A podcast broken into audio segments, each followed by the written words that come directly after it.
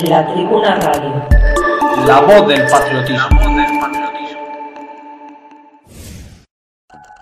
Tribuna Radio de España presenta.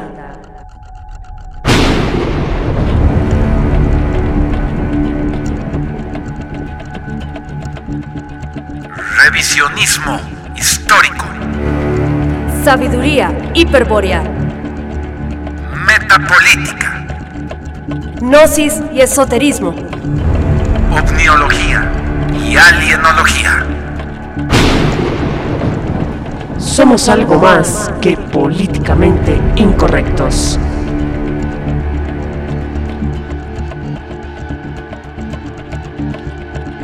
Somos la rebelión. La rebelión.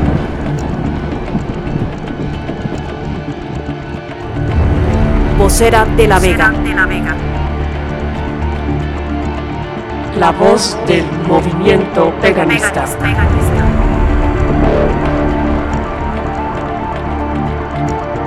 La voz. De la disidencia.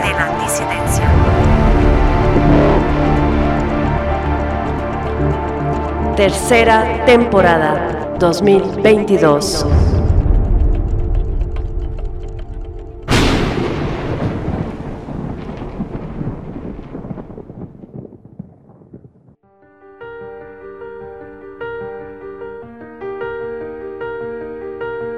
Bienvenidos sean al programa número 37 de la tercera temporada de Vocera de la Vega, transmisión que se realiza desde La Paz, Bolivia, para la Tribuna Radio de España.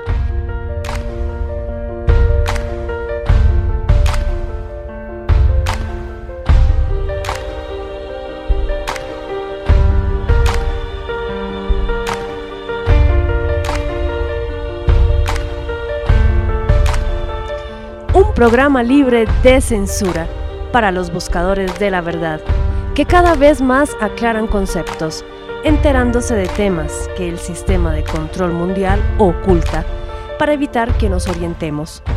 Es de vital importancia para todo el equipo de producción que da vida a Vocera de la Vega plasmar en cada uno de sus sectores información única que abrirá la mente hacia la verdad. Verdad muy menospreciada, por cierto, por aquellos que son sujetos a dicho control globalista, aceptando sin discutir ni pensar una realidad implantada a base de mentiras y engaños. Es hora de dejar de ser indiferentes, apoyando y valorando estos espacios informativos de difusión.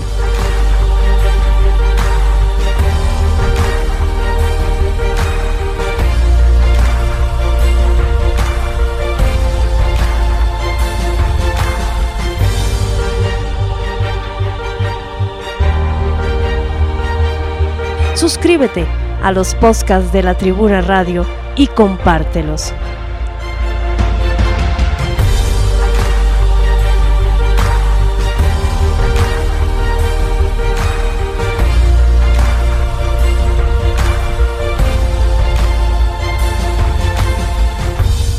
Damos inicio a Vocera de la Vega. En los micrófonos, Andrea Victoria Cano.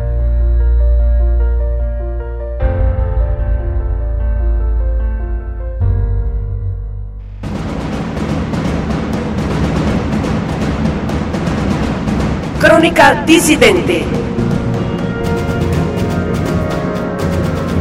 Un compendio de noticias alternativas de actualidad. E información que no se difunde en los grandes medios del sistema.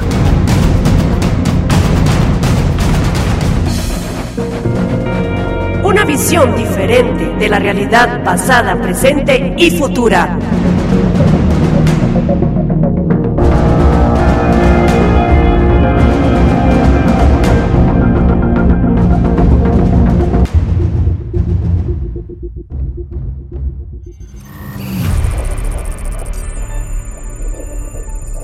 Saludos, soy Pablo Santa Cruz Y yo soy Andrea Victoria Cano. y estos son nuestros titulares. Dedo de hielo que congela todo a su paso es grabado por primera vez. La medición del tiempo, un invento de los sumerios. Según los antiguos aztecas, otros mundos existían antes que este. El universo es un organismo consciente de todo. Debajo de los mares helados surgen los llamados dedos de la muerte, o también conocidos como carámbanos de salmuera brinicles, del inglés Brand Icicle. Científicamente son estalactitas de hielo. Su forma se asemeja a unos tubos, pero estos son huecos y de hielo.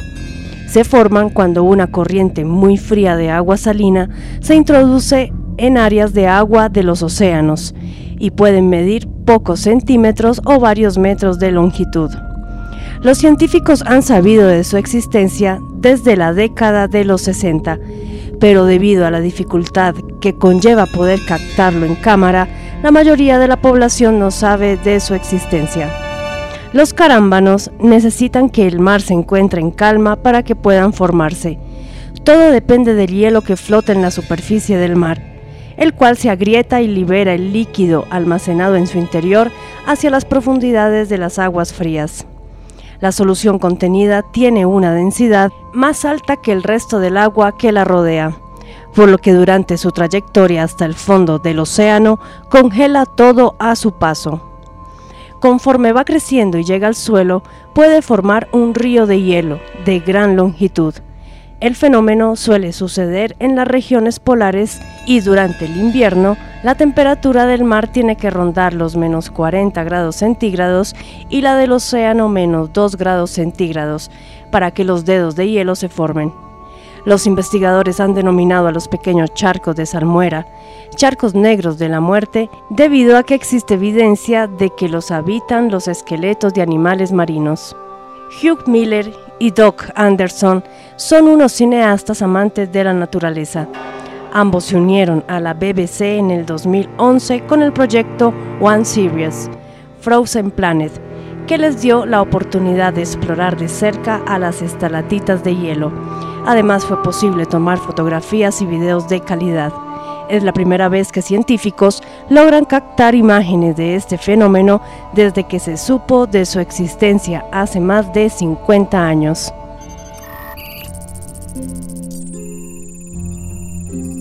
Podemos encontrar curioso el hecho de dividir las horas en 60 minutos y los días en 24 horas. ¿Por qué no un múltiplo de 10 o de 12? La respuesta a esta pregunta es que los inventores del tiempo no operaban con un sistema decimal, base de 10, ni duodecimal, base de 12, sino con un sistema sexagesimal, base de 60. Para un pueblo tan innovador como los antiguos sumerios, los primeros en dividir los movimientos del cielo en intervalos mensurables, 60 era el número perfecto. El número 60 puede dividirse en 1, 2, 3, 4, 5, 6, 10, 12, 15, 20 y 30 partes iguales. La cosa no queda ahí, ya que además los astrónomos sumerios creían que el año tenía 360 días, un número que es exactamente 6 veces 60. El imperio sumerio finalmente cayó, pero a pesar de todo, el mundo ha seguido utilizando desde hace más de 5.000 años la configuración del tiempo inventada por ellos. Muchas antiguas civilizaciones tenían un concepto tosco del paso del tiempo. Evidentemente, el día empezaba cuando salía el sol y la noche cuando se ponía. Pero el paso de semanas, meses y años no era tan obvio. Sin embargo, estos ciclos también habían sido esbozados por los pueblos de la antigüedad. Un mes era la duración de un ciclo lunar completo, mientras que una semana era el tiempo que transcurría en una fase del ciclo lunar. El año podía calcularse basándose en la sucesión de las estaciones y la posición relativa del Sol. Cuando se consiguió determinar el cenit del Sol, los estudiosos de la antigüedad pudieron contabilizar el número de amaneceres o casos que pasaban hasta que el Sol alcanzaba su cenit de nuevo. De este modo los antiguos egipcios, mayas y babilonios, entre otros, determinaron que el año tenía 360 días, pero fueron los astrónomos y matemáticos sumerios los primeros en dividir sistemáticamente el paso del tiempo. Su concepción fue ampliamente aceptada y se extendió por toda Eurasia. Con las innovaciones griegas e islámicas en geometría, se descubrió que 360 no solo era la duración exacta de una órbita terrestre ideal, sino también un número perfecto para medir y dividir el círculo. De este modo el sistema sexagesimal empezó a consolidar su lugar en la historia, al convertirse en un concepto esencial para las matemáticas y la navegación, al dividirse el globo terrestre en grados de longitud y latitud. Finalmente, con la invención del reloj en el siglo XIV, el círculo de este mecanismo fue dividido en cuadrantes sexagesimales, en los que cada minuto se subdividía a su vez en 60 segundos, conservando así la base sexagesimal inventada miles de años atrás por los sumerios.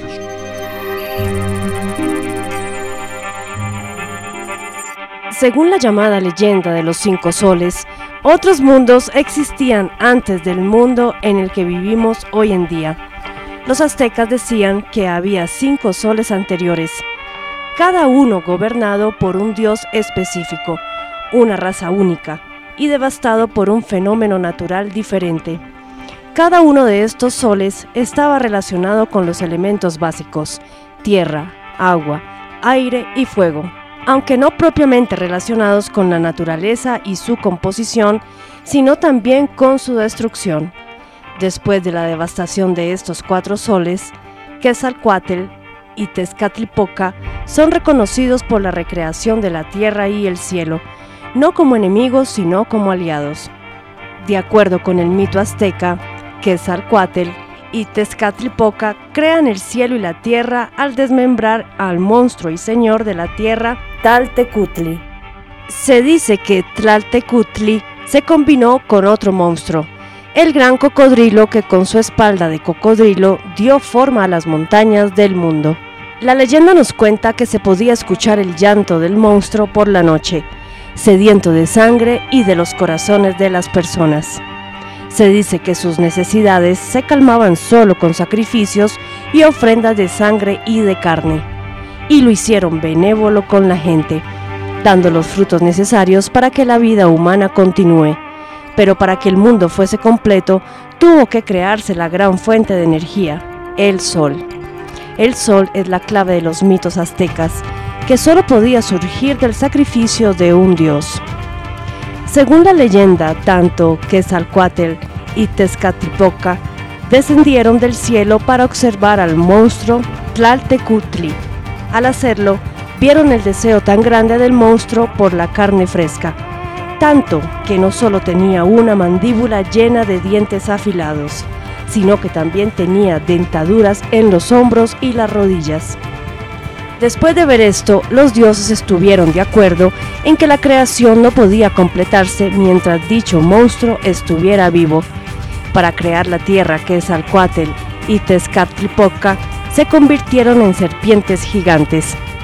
A la luz de la sabiduría hiperbórea, podemos apreciar en el mito la creación no solo de la tierra por parte de los Sidas traidores, sino la manifestación directa de los Elemental Basen, una faz del demiurgo que se alimenta del dolor de sus criaturas.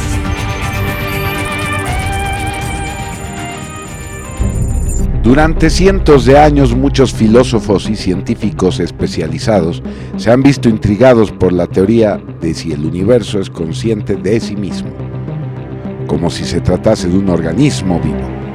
El concepto de panpsiquismo sugiere que el universo es en realidad una entidad totalmente consciente de su existencia y que esta entidad actúa directamente sobre todo cuerpo animado e inanimado. Matloff publicó un artículo donde sugiere que un campo protoconciencia podría extenderse a través del universo entero, incluso a todos los acontecimientos de su alrededor, incluyendo la vida en los planetas, los agujeros negros, meteoritos y la muerte de las estrellas. Un tema algo complejo y para muchos escépticos irreal, pero los que han tenido la oportunidad de entrar en contacto con la sabiduría hiperbórea se darán cuenta que no es para nada algo disparatado. Para Matloff existen evidencias muy claras de esto. Una de ellas son los chorros fugaces que emiten las estrellas y que apuntan a una sola dirección, un proceso que pareciera algo desequilibrado, que hace que la estrella cambie su movimiento, pero dicha acción no es tan deliberada ni natural como podría pensarse. El trabajo del físico Sir Roger Penrose, el cual lo desarrolló hace 30 años, fue el pilar principal para generar el interés actual sobre el panpsiquismo el físico expuso la idea de que el universo es en realidad un organismo enraizado en las reglas estadísticas de la física cuántica, en relación con los espacios microscópicos entre las neuronas del cerebro, siendo así un organismo consciente. La idea hizo eco en el físico alemán Bernhard Heisch, quien declaró que los campos cuánticos en el espacio vacío son los responsables de transmitir la conciencia, y esto no solo se manifiesta en el ser humano, sino en cualquier tipo de estructura compleja. Y hasta aquí nuestro sector de noticias alternativas. Nos estaremos reencontrando la próxima semana.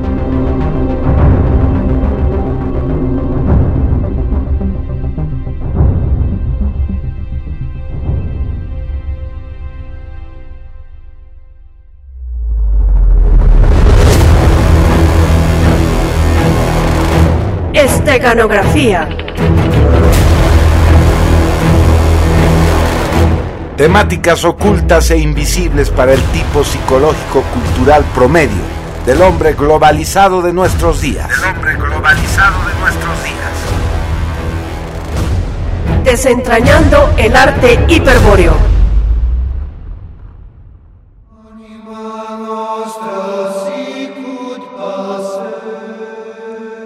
TLV1. Toda la verdad primero.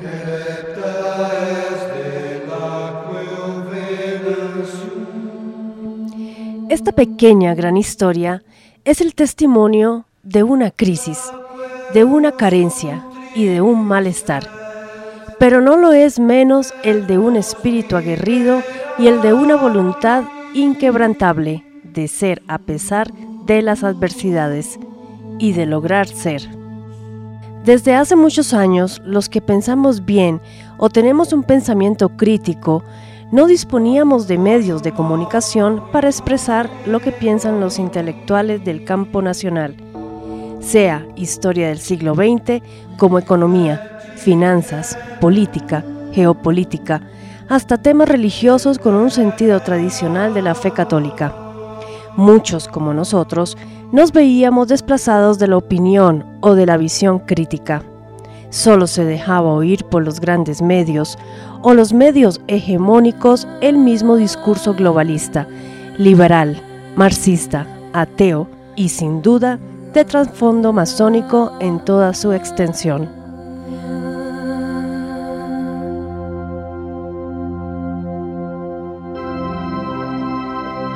En palabras de Juan Manuel Suaje Pinto. Tuve la oportunidad de conducir un programa en un canal pequeño privado de un municipio del Gran Buenos Aires, municipio de mayor población y que en el mundo electoral o partidista puede torcer elecciones. Todo iba bien hasta que comencé a hacer duras críticas al sistema, en especial con invitados que eran críticos serios y profesionales de talla para expresar esa visión distinta y punzante de la realidad en la que vivimos inmersos, en Argentina en particular, y en el mundo en general. Gobernaba por ese entonces el kirchnerismo, de la misma manera en la que gobierna también hoy. Poco a poco fui sufriendo la censura y las presiones, no solo de los dueños del canal, sino del ámbito político que por medio de mensajes y llamados telefónicos amenazaban mi postura dura al mundo político de ese momento. Siempre me pregunté por qué gente bien pensante no tenía un medio audiovisual que pudiera exponer las variantes críticas que en general sostenemos. En esa época comenzaba a funcionar la plataforma YouTube de empresa norteamericana con dueños hoy por todos conocidos y pertenecientes al sistema al cual cuestionamos y resistimos. Este actual monstruo de las comunicaciones Era entonces la única plataforma que nos permitía comenzar a exponer videos con temáticas que considerábamos importantes para nuestro sector de pensamiento. En sus inicios no era muy frecuentada por el público en general, pero prometía un crecimiento exponencial. Fue así que comenzamos con una serie de exposiciones bajo el sello del Centro de Estudios Económicos Mariano Fragueiro, publicando videos que trataban temáticas sobre el nacionalismo en todas sus vertientes, la deuda externa argentina, los acuerdos de paz con Inglaterra, firmados por el entonces presidente Carlos Menem y el doctor Domingo Caballo, entonces ministro de Relaciones Exteriores. Comenzamos a difundir y de ahí surgió la idea de tener un canal online que nos permita tener una programación con temáticas invisibilizadas, pero para eso requería tener un estudio con su equipamiento, cámaras, sonido, ambientación, luces y técnicos. Busqué en el ambiente nacionalista apoyo económico para poder realizar esta empresa patriótica sin éxito, como suele suceder en nuestro ambiente. Así que poco a poco y con la ayuda de un camarada joven y experto en temas informáticos y diseño, comenzamos armando el estudio en la sala de mi propio hogar, en pleno centro porteño. Una vez más o menos armados y con una programación básica de amigos que se animaban a conducir por primera vez un programa cada uno, lanzamos el 27 de julio de 2012 la primera emisión en vivo Previamente habíamos realizado una campaña de correos electrónicos anunciando el lanzamiento del canal TLV1, Toda la Verdad Primero, nombre que consideramos es lo que realmente queríamos decir, toda la verdad en todas las temáticas que abarcáramos. Ese primer lanzamiento fue un verdadero desastre, con los nervios iniciales y los errores técnicos de todo inicio. Poco a poco fuimos mejorando y la programación fue creciendo en grandes personalidades que conducían, como la calidad de los invitados, que aportaban una verdadera postura dura, crítica y terminante. La Tribuna Radio de España.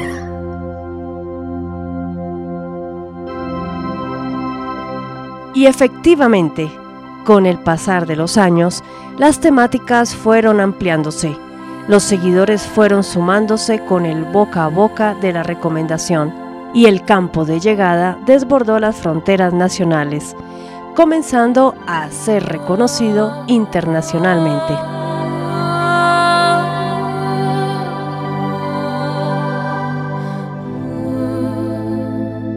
Llegaron mensajes de muchos países del mundo y comenzaron a interactuar con personalidades, agrupaciones, movimientos y sectores que se sentían identificados y consustanciados con las problemáticas expuestas.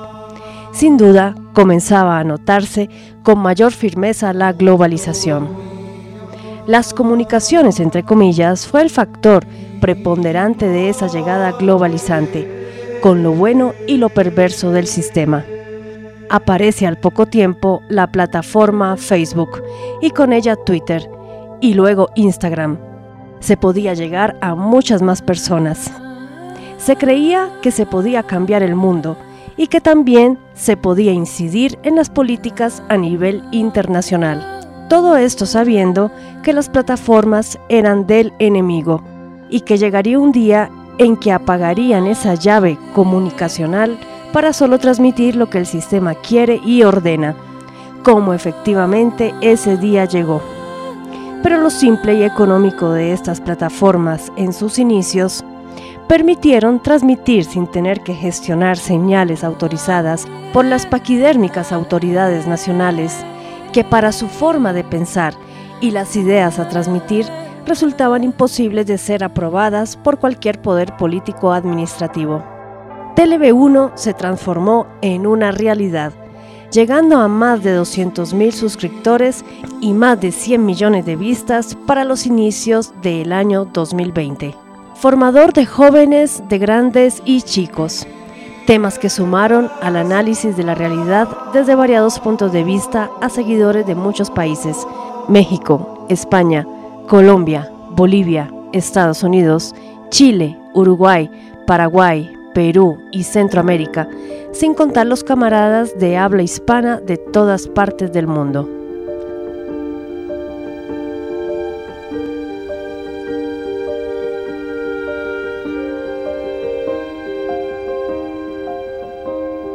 La pandemia desde marzo del 2020 fue un golpe mortal para TV1, ya que fueron críticos desde el primer momento, sabiendo que esta era una trama de ingeniería social dentro de la Agenda 2030 de los globalistas, y que todo lo que se criticara sobre el tema sería censurado, tal cual sucedió con la primera aparición de la doctora Chinda Brandolino en el programa Contracara que llegó a más de 60 millones de personas y generó las condiciones para dar los primeros pasos de resistencia a esta farsa de la pandemia mundial.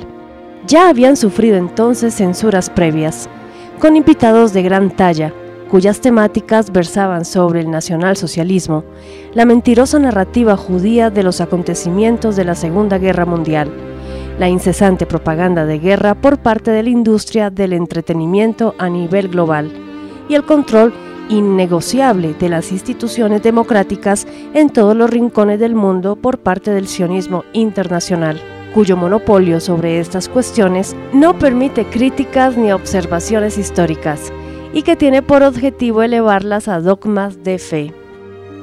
En palabras de Juan Manuel Suaje Pinto.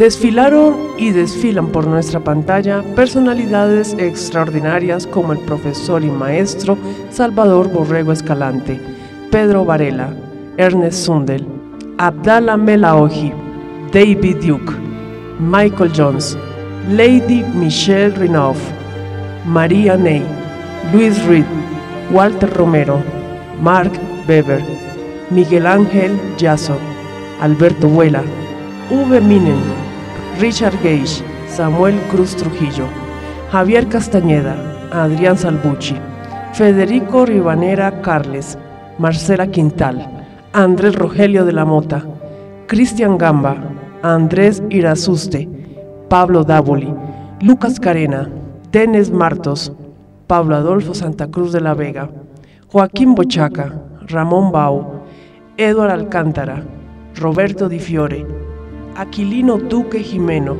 Silvio Maresca, legionarios de la División Azul, Alain de Benoist, Alain Soral, Alexander Dugin y tantísimos otros que de seguir mencionando la lista de invitados sería interminable, pero también sacerdotes católicos, musulmanes, políticos, militares, médicos, ingenieros, abogados, Poetas, filósofos, escritores y muchos expertos más hicieron de este medio un baluarte del pensamiento crítico, alternativo en su estilo, novedoso en sus temáticas y valioso en contenidos.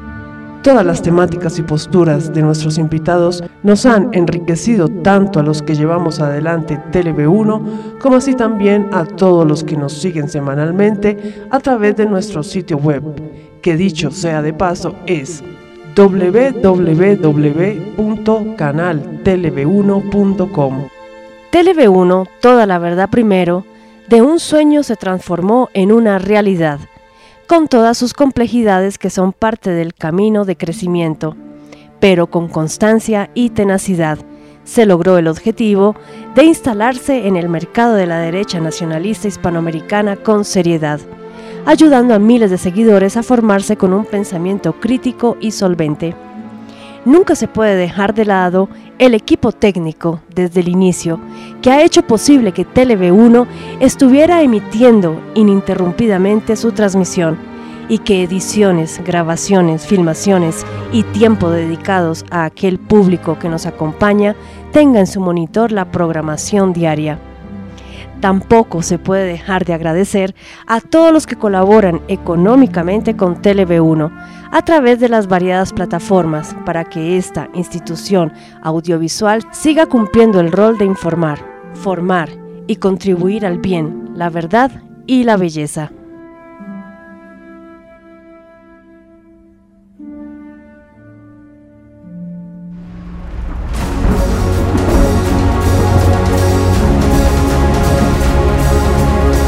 Puerta de Venus Producciones. Y vocera de la Vega presentan.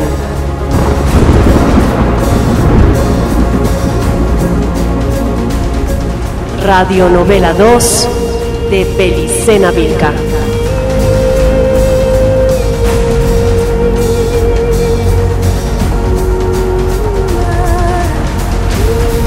La rebelión de los guerreros sabios y el misterio de la sabiduría hiperboreal.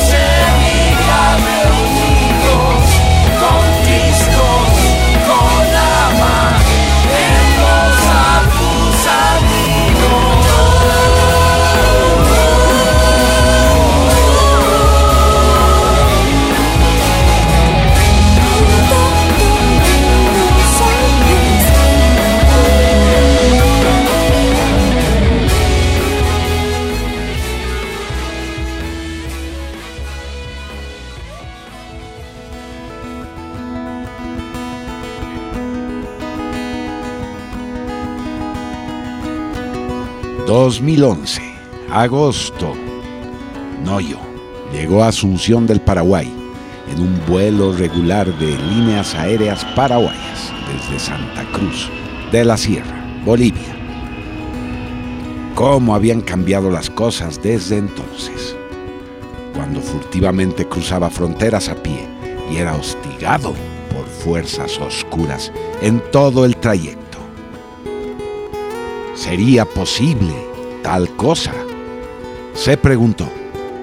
Mientras, ya en la terminal de buses de la capital, tomaba un bus hacia la ciudad de Pedro Juan Caballero, a 41 kilómetros del Parque Nacional Cerro Corá.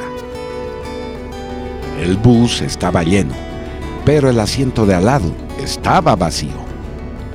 El bus partía y una atractiva azafata ofrecía dulces a los pasajeros. Bienvenidos a Transportes Cometa Bambay. Gracias por preferirnos. En estos momentos pasaremos por cada uno de sus puestos ofreciéndoles nuestros deliciosos dulces. Alcanzó unos cuantos a Noyo, que en automático quitó el envoltorio de plástico, llevándoselo a la boca. Noyo miró la empaquetadura que estaba por botar y horrorizado leía. Dulce de miel, nueva era. Y en ese momento, un corpulento sacerdote de larga cabellera blanca, frondosa barba, también blanca, de unos 60 años de edad, se sentaba a su lado. Noyo sintió que la sangre le subía a la cabeza y comprendió que nada había cambiado. Realizar actos estratégicos en el marco de la sabiduría hiperbórea seguía siendo tan peligroso como siempre.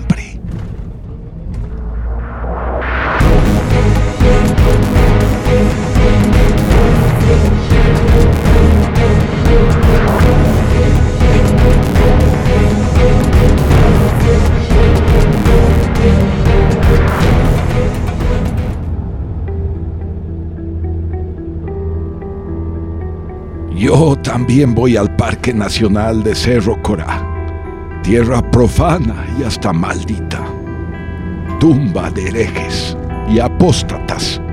El hombre se giró hacia la zafata y pidió, Señorita, señorita, unos dulces por favor, para el viaje.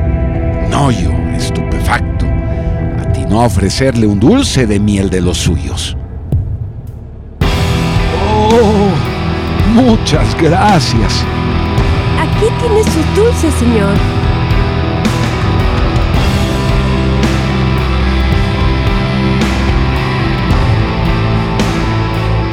Noyo Vilca y el Golem permanecieron callados un buen rato. El bus ya seguía de corrido la ruta nacional número 5. En otras circunstancias, Noyo ya habría atacado mortalmente al Golem viceversa. Seguramente la miel arquetípica ingerida involuntariamente por Noyo y voluntariamente por el Golem había operado como una especie de relajante o desestresante.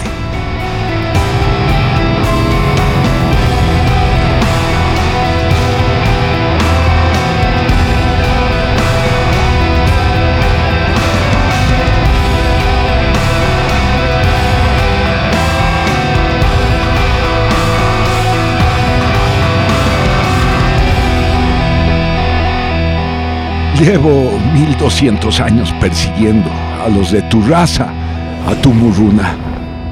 ¿Sabes quién soy? Paisume. ¿Cómo es posible? Descuida, no yo de Tarsis, que no vengo en nombre de la fraternidad, que por cierto me anunció tu inminente llegada hace dos días. ¿Cómo? ¿Un sicario sin puñal? Usted sabe por experiencia que los noyos de la casa de Tarsis no pactamos con golems. Pues no vengo a pactar, sino a advertiros. El dolmen que buscáis no puede ser encontrado. Estuve con los jesuitas que infestaron la región durante décadas y jamás pudieron dar con el lugar exacto. En 1345, hacía años que los vikingos del imperio Tiahuanacu habían sido vencidos y exterminados por el cacique Kari. Los últimos remanentes de aquellos vikingos perduraron en el Paraguay hasta que fueron pasados a cuchillo por templarios y golem que seguían los pasos de los cátaros portadores de la bruna de Oricalco, salvada a último momento en la caída de Montsegur. Pues bien, esos vikingos tuvieron el tiempo suficiente para levantar un gigantesco dolmen que sería estratégicamente usado por los cátaros para resguardar la bruna de Oricalco y proyectar la luz del Graal.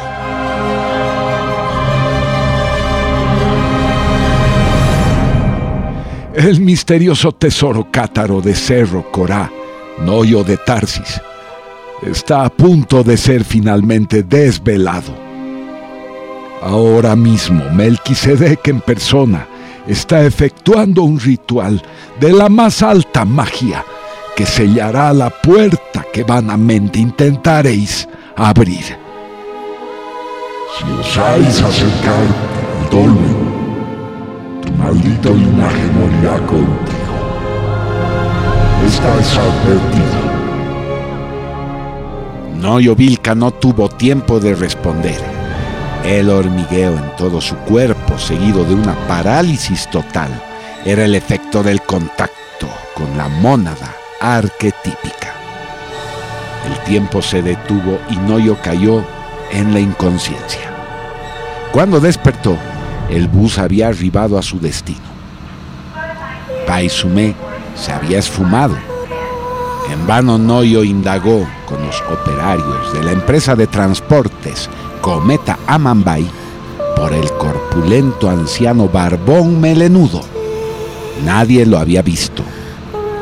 Si el golem piensa que me detendré y daré media vuelta, desconoce absolutamente el linaje de la sangre de Tarsis. Sobre la marcha, Noyo tomó el primer transporte disponible.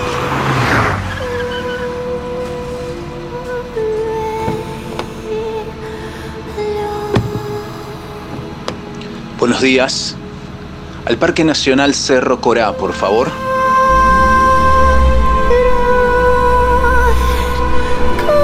Y el coche partió raudo, sin golems a la vista por ningún lado. Noyo finalmente se encontraba parado en medio del parque de Menires que rodea el mausoleo del gran mariscal Solano López. Pura táctica psicológica. Los golem piensan que los llevaré a la entrada del dolmen sellada con las brunas de Nabután.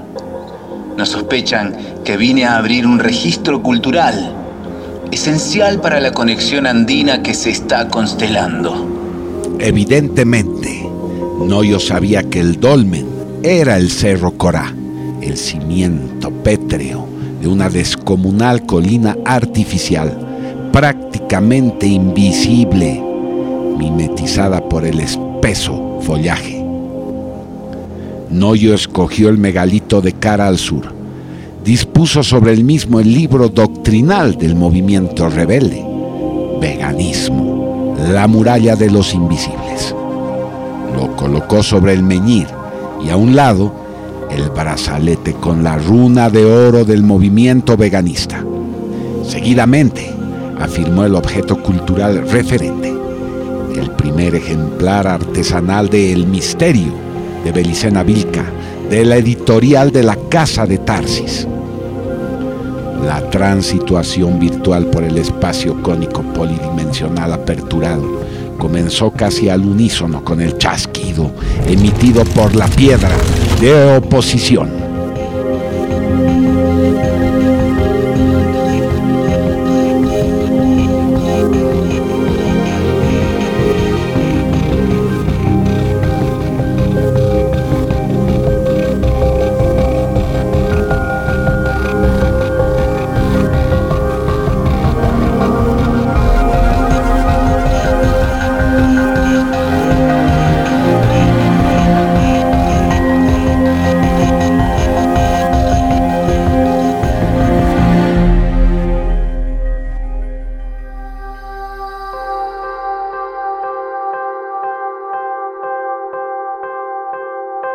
Primero de marzo de 1870, madrugada. La claridad tenue todavía anunciaba la llegada de un nuevo día. El mariscal, en tránsito por el mundo onírico, podía verse triunfante sobre una pétrea plataforma megalítica que rodeada por ocho meñires plantados para generar un escudo invisible que se interponía sus enemigos. La Triple Alianza, impotente para defenestrar mancillando el espíritu. A su lado, una virgen ataviada con armadura de guerra le llamaba por su nombre. Francisco. Francisco. El mariscal despertó, aún embelesado por aquella belleza de otro mundo, pero totalmente convencido de la resolución que había tomado. Yo elegiré el lugar y el momento justo de mi muerte. Daré batalla al jabalí que trate de sorprenderme en el combate. Primero de marzo de 1870. Era más de media mañana. La infantería, unos 250 hombres y seis dotaciones de artillería. Todo lo que quedaba del ejército paraguayo estaba a punto de ser aniquilado. El mariscal Francisco Solano López y 18 oficiales, al mando de 50 lanceros, los restos de una caballería que se cubrió de laureles a lo largo de seis años de guerra. Estaban a punto de realizar la última carga de su heroica historia contra tres batallones que sumaban al menos 600 jinetes con lanceros y fusileros que se precipitaban ya a todo galope.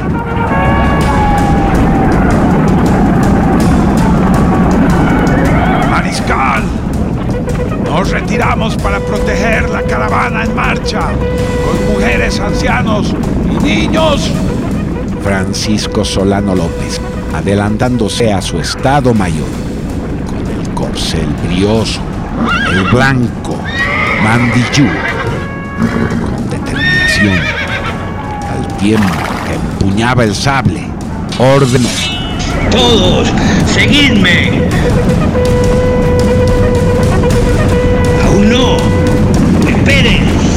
La caballería enemiga ya estaba a 100 metros Esperen.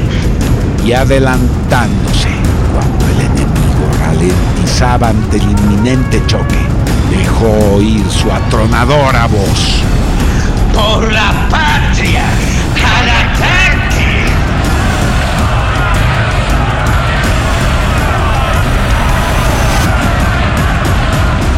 Los paraguayos empujaron destrozando la vanguardia enemiga. Y luego se sucedió otra vanguardia y otra. De tal desventaja numérica la carga de la brava caballería paraguaya se diluía. En ese momento una lanza laceraba el vientre del mariscal que caía del caballo mientras 12 sobrevivientes de los 18 oficiales de su plana mayor se reagrupaban en el lugar para protegerlo. Jadeante y herido, el mariscal vociferó. Al paso, Tacuara. Aquí daremos el último combate de espaldas al río Sequibadán.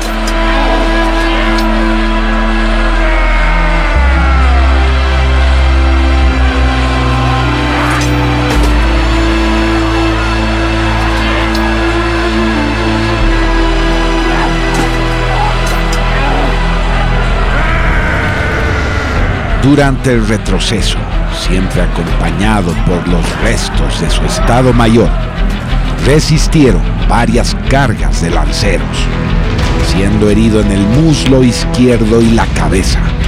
Ahí está. El portal. El portal. Solano López, en un esfuerzo sobrehumano, percibió claramente un ángulo recto entre la espesa maleza donde terminaba el sendero. Dando la espalda al ángulo, que manera de portal se abría portentosamente. Solo quedaba el mariscal. En el instante más glorioso y trágico de la historia del Paraguay, se acercaba el momento de morir con y por la patria a la que tanto amó y por la que estaba dispuesto a darlo todo. El general Cámara ordena que desarmen a Solano López. A ver, vocês, desarme o Diabo Lopes. Está ferido. Este, con sus últimas fuerzas, resiste al esclavo que intentaba quitarle la espada. Logra liberarse. Está a punto de darle una estocada. Entonces se escuchó el disparo de fusil.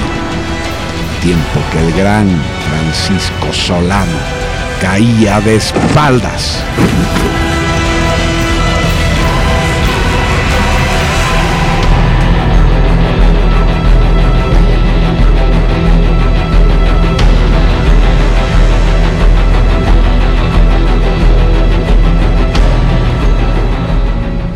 El enemigo no podía creer que el mariscal, el Diablo López, como lo llamaban, hubiera muerto. Para ellos, López era como una especie de semidios. El lanzazo en el costado había sido arquetípico, pues el lancero que hirió el costado del mariscal se llamaba Francisco Lacerda. Como Baldur, como Sigfrido, el universo entero parecía haberse quedado en silencio, conjurado ante la muerte de una deidad. Noyovilca cerró el registro. El contacto carismático entre el tesoro de Cerro Corá iluminaría con su luz a la rebelión.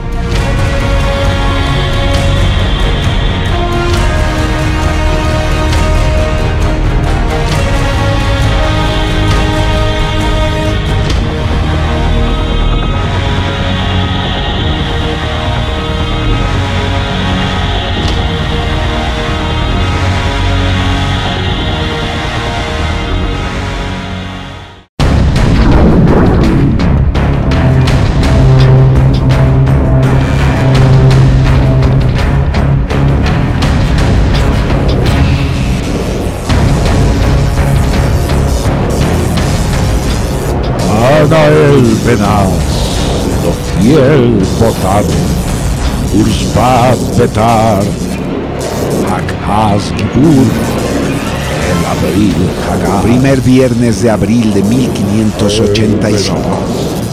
Medianoche. Castillo de Ratshim, Torre Norte. El círculo de agua, el cerco mágico, era ahora como una cúpula de fuego, donde la poderosa lengua enoquiana, modulada perfectamente de boca de John Dee, transituaba más allá del espacio y el tiempo. Wilhelm von Rosenberg y Rodolfo II, únicos testigos directos de tamaño portento, veían con su azorada mirada una miriada de mundos posibles. Al caer las costas culturales que los cegaban, la ilusión de lo creado caía cual velo de sus ojos. Tan solo un poco más. Ya vislumbro el origen. Es irresistible. Esta sensación acústica va a desintegrarme. Primero comenzó a manifestarse aquel a quien los pueblos germanos y nórdicos veneraron como gran jefe y guía en tiempos remotos. Potente luz verde tan gélida que ambos palidecieron ante tal emanación. ¿Cómo es posible?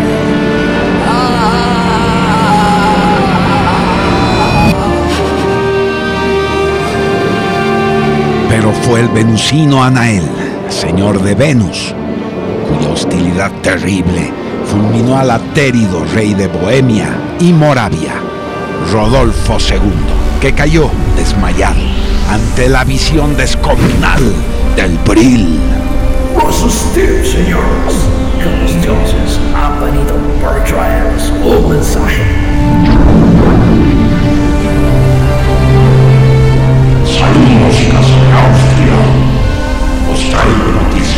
Gran Señor de la Guerra.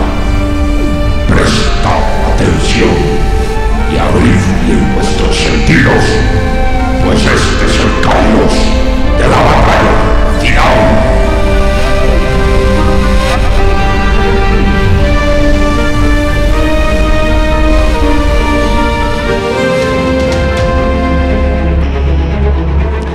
En nuestro próximo capítulo, los dioses hiperbóreos anuncian el advenimiento del gran jefe de la raza blanca. También la Virgen de Agartha reaparece para señalar al iniciado hiperbóreo el misterio de la resurrección.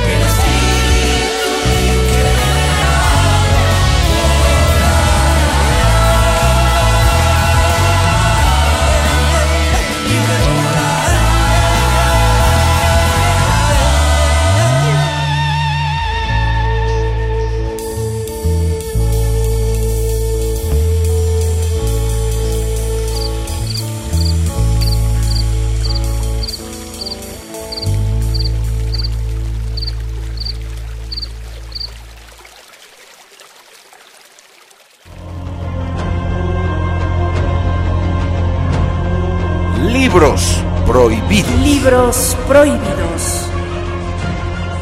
Un espacio dedicado a la literatura censurada. Obras selectas que por su carga reveladora pueden orientar a sus lectores metapolíticamente y espiritualmente. Y espiritualmente.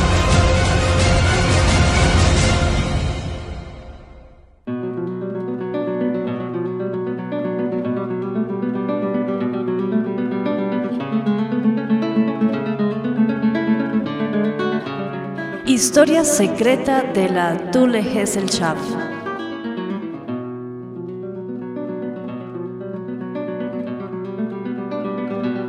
Hoy tenemos el privilegio de reseñar en nuestro sector de libros prohibidos uno de los pocos y más fidedignos registros de la pluma del prodigio literario y esotérico Nimrod de Rosario, Luis Felipe Moyano, que con una erudición asombrosa en sabiduría hiperbórea, poder de anamnesis, nos brinda el contexto necesario para comprender el origen de una sociedad secreta, esotérica y exotérica, que pasó a la historia como una de las más célebres organizaciones militares en tiempos de la Alemania nazi, la Orden Negra SS.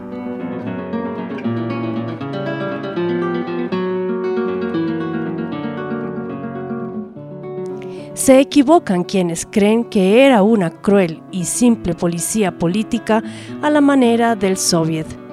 Pero se equivocan, y mucho más. Quienes le atribuyen además un carácter meramente esotérico, por lo tanto, errante y satánico, o luciferino entre comillas. Noten el cambio de significado de Lucifer como sinónimo de Satanás. Aquí partimos mal y peor que los descastados comunistas y sus promotores, sponsors liberales.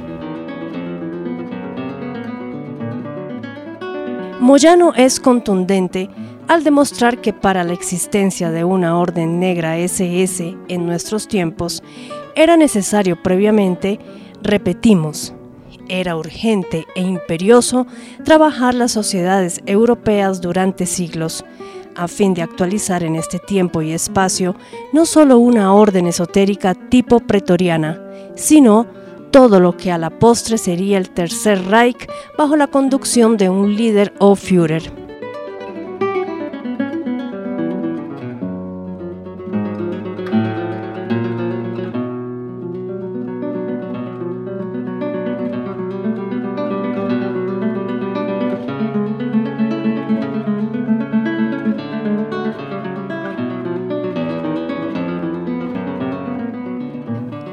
Recalcamos, exquisita y perfecta erudición, Nimrod de Rosario nos transduce a ese origen en la Europa del siglo XIV y la corte del rey Rodolfo II de los Habsburgo, en la hasta hoy enigmática y energética Praga, capital mística de Bohemia y Moravia.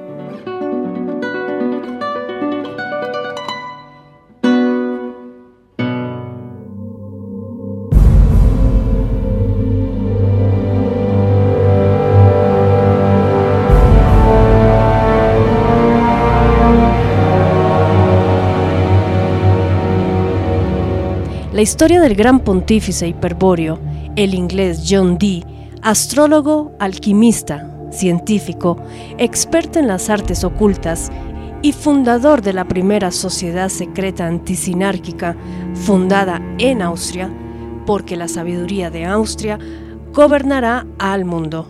La Sapiens Dominabitur Astris, origen de la temible SS del Reichsführer Heinrich Himmler, casi 700 años después.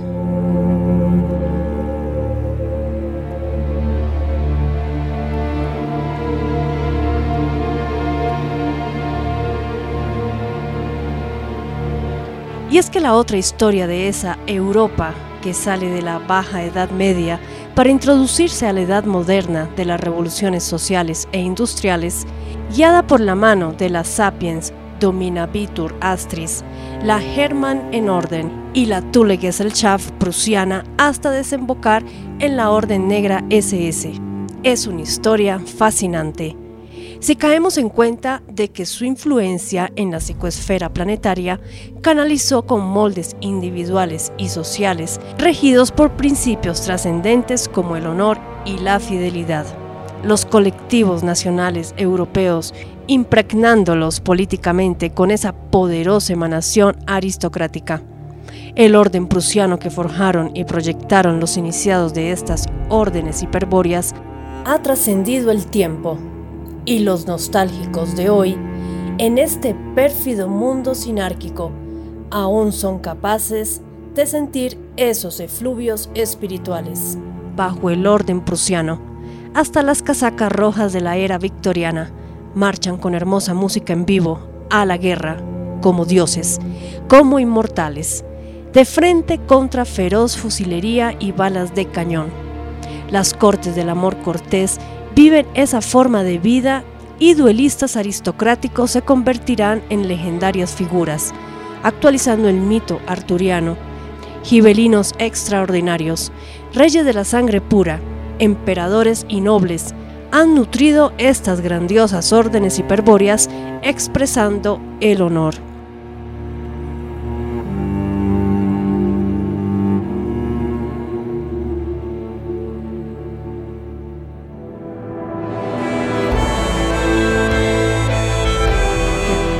Es tiempo de recomendar que tanto más de comprensión de este magnífico tratado sacará quien haya previamente estudiado el misterio de Belicena Vilca, que por algo es el libro oficial de divulgación. Quizás por eso la historia secreta de la Tule es un libro selecto para público tanto o más selecto aún. Un libro para elegidos como llama la sabiduría hiperbórea, a quienes sueñan con momentos gloriosos, imaginando conmovidos, añorando ser como espartanos, prusianos o nazis. Vivir la vida sintiendo el espíritu, el yo como mí mismo, luchando por la verdad y el inocente, la patria y el honor.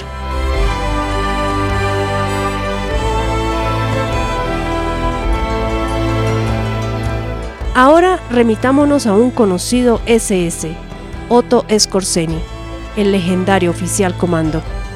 La cicatriz que lleva en el rostro, tan marcada, es producto de un duelo de honor, típicamente prusiano.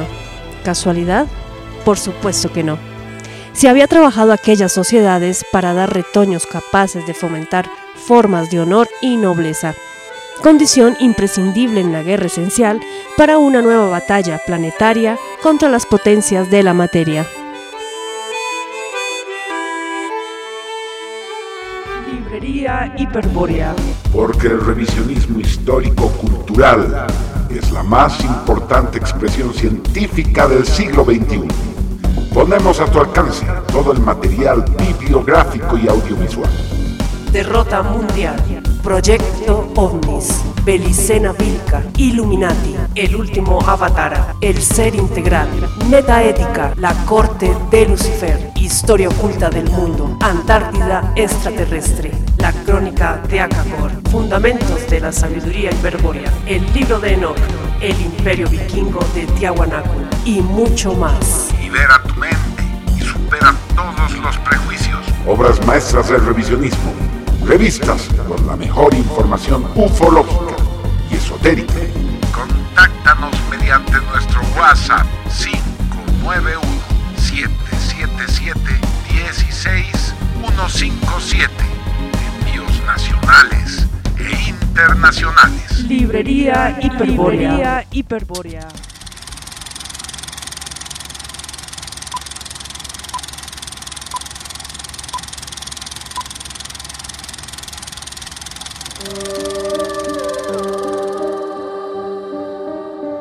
Un sector dedicado a la revisión de películas, series de televisión, música, música, así como de los grandes representantes del arte audiovisual, cuyo legado expresa la luz de lo increado. De lo increado.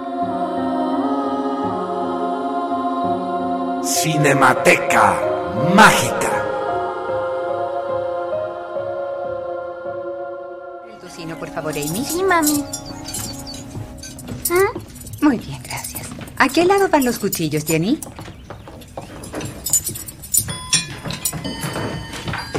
¿Qué haremos hoy después de la escuela? Podríamos hacer un picnic. Buenos días, madre. Buenos días, Thomas. Buenos días. ¿Café? Gracias. ¿Están preparados para este día? Sí, papá. Sí, padre. ¿Y por qué tu libro está abierto sobre la mesa, Thomas? Lo siento, padre. Hoy tengo un examen. ¿Estudiaste anoche? Sí. Es solo que hay un chico, Randolph. No quiero que tenga la mejor nota. Competir es algo sano. Él es insoportable. Él lleva el cabello largo y desafía a los profesores en clases. Un inconformista. Y se enorgullece. Y siempre hace comentarios negativos sobre la escuela. ¿Por qué quieres ser exitoso, hijo? ¿Por qué quieres que te vaya bien en la escuela?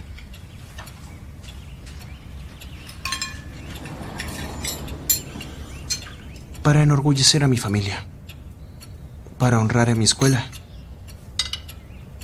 Y servir a mi país. Tus objetivos se dirigen hacia el resto. Un chico como Randolph solo busca gratificación personal y ese es el camino hacia la decadencia moral. Aquella que arruinó a este país antes de la guerra. Tú crecerás siendo un miembro útil de la sociedad. Harás más fuerte a nuestra nación. Randolph, no. Sea cual sea su nota. Tu padre es muy sabio, hijo. Puedes seguir estudiando en la mesa. The Man in the High Castle. El hombre en el castillo. El hombre en el castillo es una novela o crónica de Philip K. Dick, publicada en 1962. La novela transcurre en los Estados Unidos, 15 años después de que las fuerzas del eje, Alemania, Italia, Japón y sus aliados, hayan derrotado a los aliados en la Segunda Guerra Mundial.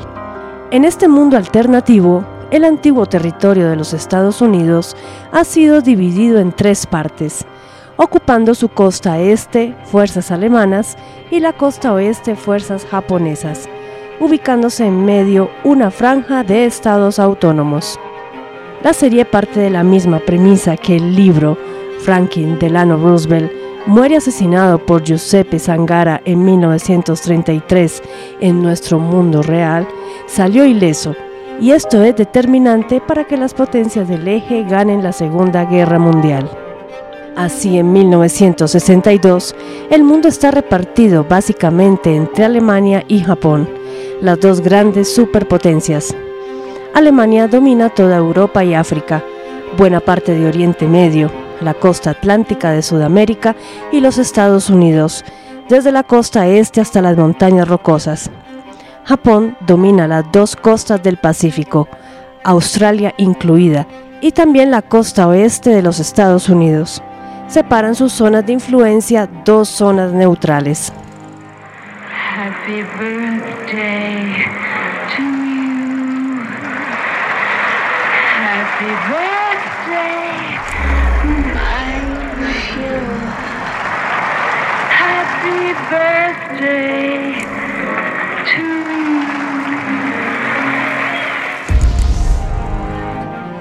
La serie trata de cosas como realidades paralelas, uno de los temas favoritos de Dick, y de cómo la capacidad que tenemos cada uno de nosotros en creer en lo que queremos puede afectar a nuestro destino y al destino del mundo, pero también trata de cómo las decisiones individuales de cada persona le hacen ser quien es. Ahora bien, tiene un sustrato antinazi evidente, pero es muy gráfica con la expresión del fascismo como nazismo, por lo que a su pesar salen a relucir los grandes aciertos que estas formas de pensamiento y acción política y psicosocial, ahora prohibidos, hicieron de los países del eje un ejemplo de prosperidad, disciplina, orden, es decir, la aristocracia espiritual de los pueblos no judaizantes. En este sentido, la producción decidió cortar la serie abruptamente después de cuatro temporadas exitosas. Así como destruir en un cuasi ritual público transmitido en streaming absolutamente toda la excelente parafernalia con simbología nazi diseñada para el rodaje y vestuario. Sin lugar a dudas, un ritual de encuadre, porque seguramente el público de Amazon Prime, así como el de su mismo personal, se estaba cuestionando la realidad de este mundo en el que los vencedores fueron los aliados.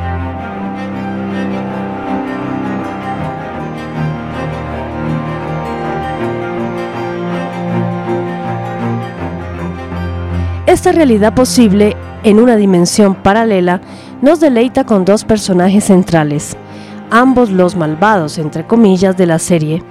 Nos referimos a Rufus Sewell como John Smith, un Obergruppenführer de las SS. Más tarde ascendido a Oberstgruppenführer y luego a Reichsmarschall de la colonia de América del Norte y a Joel de la Fuente como el inspector jefe Takeshi Kido, el despiadado jefe del Kempeitai, estacionado en San Francisco. Ambos son ejemplo de lealtad y fidelidad a sus estandartes y se comportan como tales. Las sociedades fascistas limpias y ordenadas, sin delincuencia, con castas bien definidas y no enfrentadas en lucha de clases, donde los principios de sangre y suelo, raza y pueblo son los ideales universales. Debemos reconocer que lo fascinante de la serie es ese otro mundo posible donde la tecnología del Reich ha revolucionado el mundo. Transporte aéreo supersónico, megaproyectos de irrigación y producción de alimentos a nivel planetario, y los Untermensch, los infrahumanos corruptos, degenerados y enfermos incurables han sido erradicados. Tan solo eso basta para pasar el dejo de las víctimas holocaustiadas en las cámaras de gas imaginarias. En alguna que otra escena infaltable de este tipo a lo largo de la serie por razones más que obvias. Los malvados nazis, como no, son los que desarrollan una máquina que permite el viaje entre mundos paralelos y esto es delicado porque pone en evidencia el adelanto tecnológico que robaron en la ocupación de Alemania. Entonces, stop, no more, y suicidaron al Führer Smith. Si habían otros personajes bien judaizantes, no importa. Con Smith muere la serie.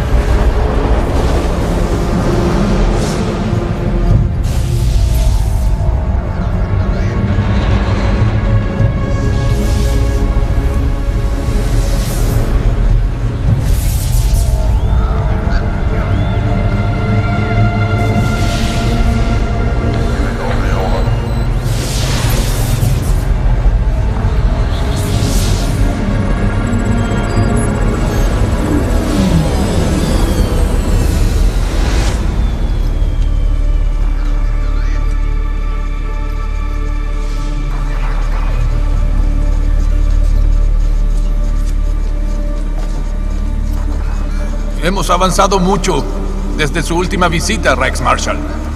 El conocimiento adquirido supera nuestras mejores expectativas. Por favor, por favor. Hemos enviado varios equipos de agentes del Bell Comando por el portal, como usted ordenó. Y además hemos podido buscar en ese mundo innovaciones científicas, sus secretos militares. Y estamos extrayendo del viejo mundo toda la inteligencia tecnológica y cultural. Y no solo de Norteamérica. Ahora también tenemos equipos en Europa y Asia. Y ellos ni siquiera saben que estamos ahí. Sin embargo, están mejorando sus capacidades nucleares.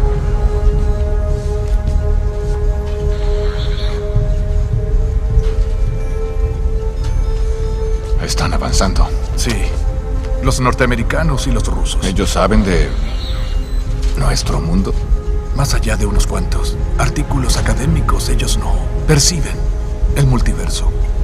Ni conocen la tecnología del portal. Quien haya escrito esos artículos parece tener un conocimiento avanzado de la mecánica cuántica. Nos haremos cargo de eso. Por aquí, Reichsmarschall. Tengo algo que mostrarle.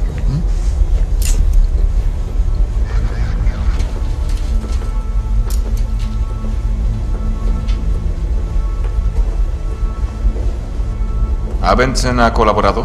Oh, sí.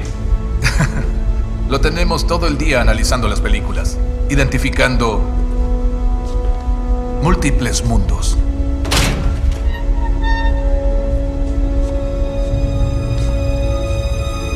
¿Y esto qué es? Un mapa del multiverso.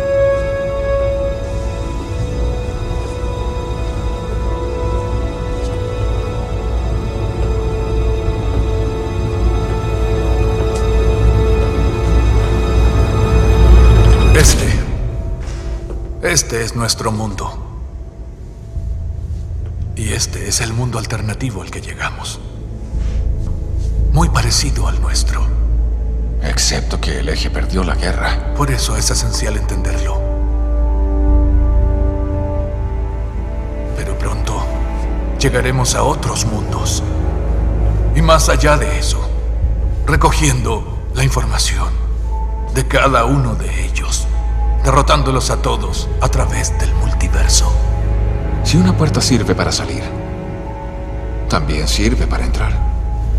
Refuercen el programa de sabotaje. No quiero ninguna sorpresa al atravesar este portal.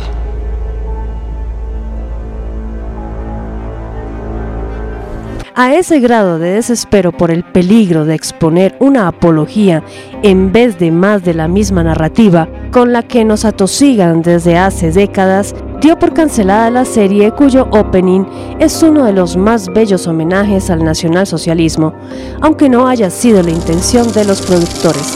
¿O sí?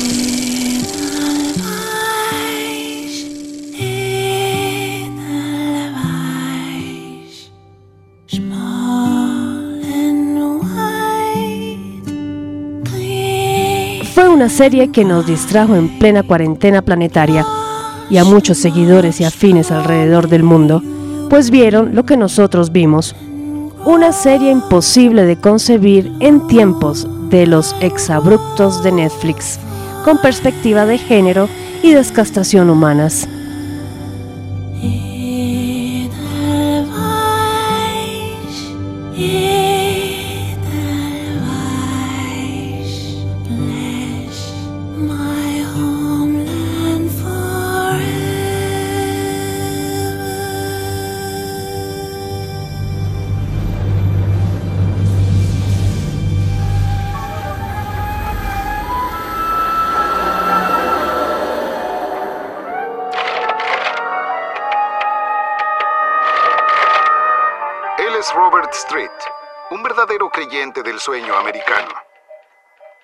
La singular idea de que un hombre que trabaja duro, con el tiempo será premiado con una mejor vida para su familia. Robert Street, sección T4. Robert Street, repórtese con su supervisor. Tal vez sea por ese aumento que pedí. Pero la Norteamérica a la que Robert Street ha entrado es muy diferente a la suya y la mía. Y este mundo no le ofrece ninguna garantía a un hombre como él.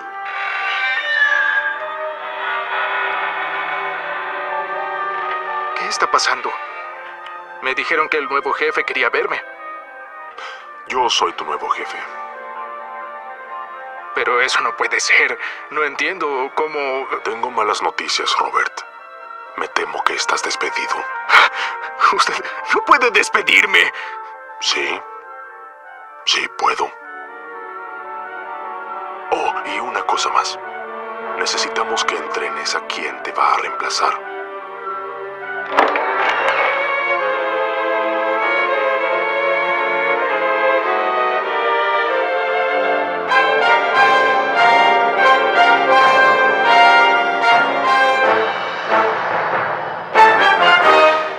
Robert Street acaba de descubrir que el sueño americano no es más que la pesadilla de un hombre ario. Y para Robert Street esa pesadilla solo acaba de empezar. Tal vez usted no me conoce, pero quizá vio una de mis películas. Una de esas aterradoras visiones donde los aliados ganaron la guerra. Mi nombre es Hawthorne Abensen y yo soy el hombre en el castillo.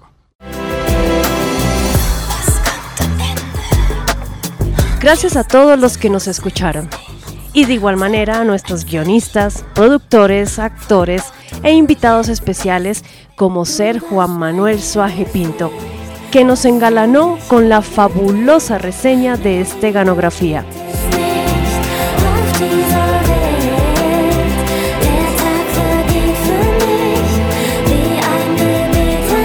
La cita será la próxima semana, aquí, por la Tribuna Radio de España, una plataforma libre de censura.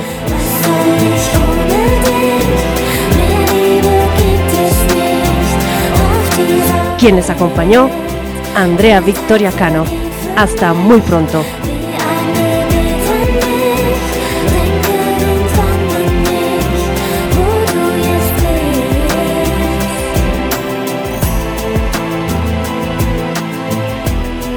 La Tribuna Radio de España. La voz de la disidencia.